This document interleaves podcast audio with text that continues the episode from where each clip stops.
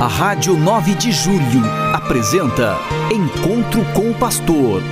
Na palavra do Arcebispo Metropolitano de São Paulo, Cardeal Odilo Pedro Scherer. Vós sois meu pastor, ó Senhor, nada me faltará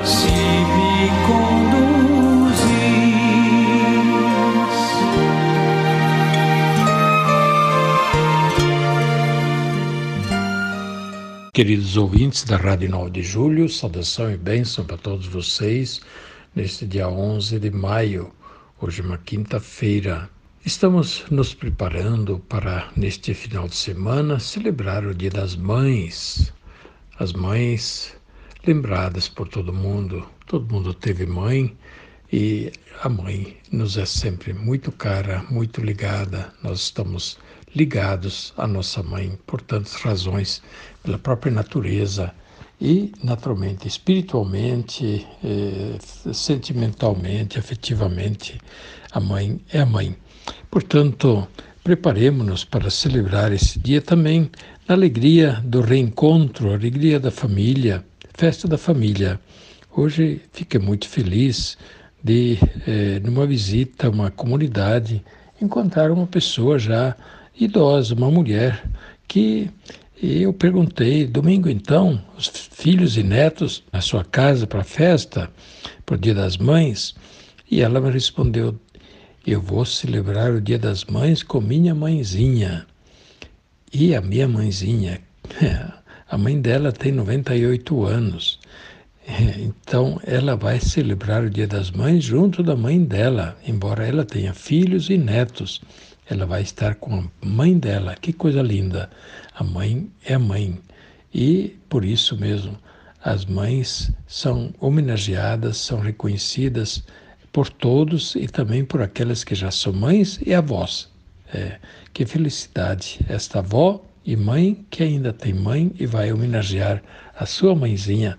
Disse que está doentinha, mas vai ficar junto com ela, vai ficar ao lado dela no Dia das Mães para lhe fazer companhia. Que bom! É isso que tem que fazer, tratar bem as pessoas idosas, tratar bem os pais. Isto é o mandamento da Bíblia, quarto mandamento da lei de Deus. E além do mais, Deus promete uma recompensa grande àqueles que cuidam bem dos pais, que não os abandonam na velhice, que não os abandonam na velhice, nos deixam na solidão e na amargura que deixa mais amargurados os pais é quando os filhos e netos esquecem deles. Então, o Dia das Mães é dia de a gente manifestar todo o carinho e atenção pelas mães que ainda estão vivas. E os que têm as mães falecidas, como eu também, nós vamos rezar por elas. Pedir a Deus que as recompense e que as acolha na vida eterna, onde elas sejam felizes para sempre, junto de Deus, dos seus anjos, dos seus santos. Neste mês de maio, nós lembramos também de Maria, nossa mãe do céu, não só no Dia das Mães, durante todo o mês de maio.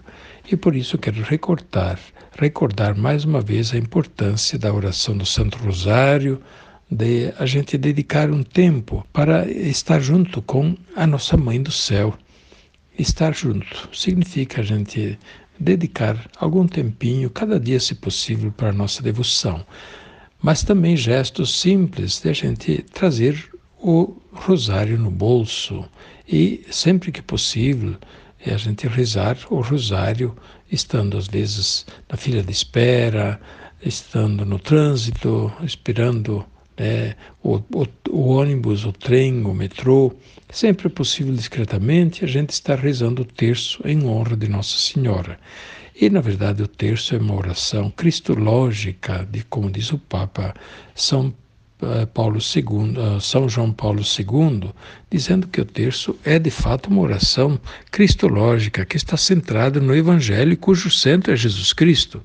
E nesta esta oração cristológica, a mestra né, da palavra de Deus que nos ensina a conhecer Jesus e amar Jesus é Maria, nossa mãe.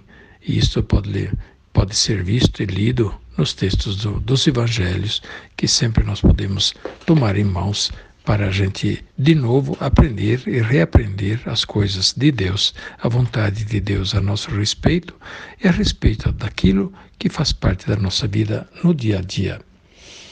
Eu estou fazendo visita pastoral à paróquia Imaculado Coração de Maria, na região Brasilândia. Aí, nessa paróquia, estão presentes os sacerdotes cônegos regulares lateranenses. Uma paróquia grande, com dez comunidades, e onde tem dois padres normalmente. E o povo participa muito bem, muita alegria, muitas lideranças, muito cuidado com os pobres, os doentes, a caridade social está muito bem organizada e as comunidades, as capelas, vivem uma vida muito bonita. O padre vai lá, reza a missa, faz a sua parte, e de resto é a própria comunidade que vai levando avante a sua vida. O que é bonito, as comunidades de fé vão levando avante a sua vida. Não dispensa o padre, o padre vai lá. Porém, o padre não faz tudo e a comunidade vive a partir das suas próprias forças e lideranças, vive a sua fé, celebra a liturgia, reza, faz a caridade, tem a catequese, enfim, tem a organização administrativa daquela capela, daquela comunidade. Nossa igreja é um organismo vivo muito complexo. E se alguém às vezes acha que a igreja está fraca, está enfraquecida, é preciso conhecer a força das comunidades, a força presente nas comunidades. E logo, logo vai se convencer de que a igreja não está nada fraca nem enfraquecida, mas ela tem uma força toda extraordinária. E por falar em Dia das Mães, nossas paróquias, nossas comunidades e organizações da igreja, em geral, contam muito com as mulheres. Elas fazem um grande trabalho, um grande serviço nas paróquias, comunidades, em toda ação eclesial. Ai da igreja se não fossem as mulheres, ai das nossas comunidades se não fossem as mulheres a tomar a frente. Elas, portanto, fazem a sua parte e devem fazer a sua parte. É tão bom e tão bonito. Elas não fiquem para trás, nem olhando quem é que vai fazer, elas arregassem as mangas e vão tocando naquilo que são as competências várias das lideranças e da vida das comunidades pastorais e movimentos das nossas paróquias e comunidades.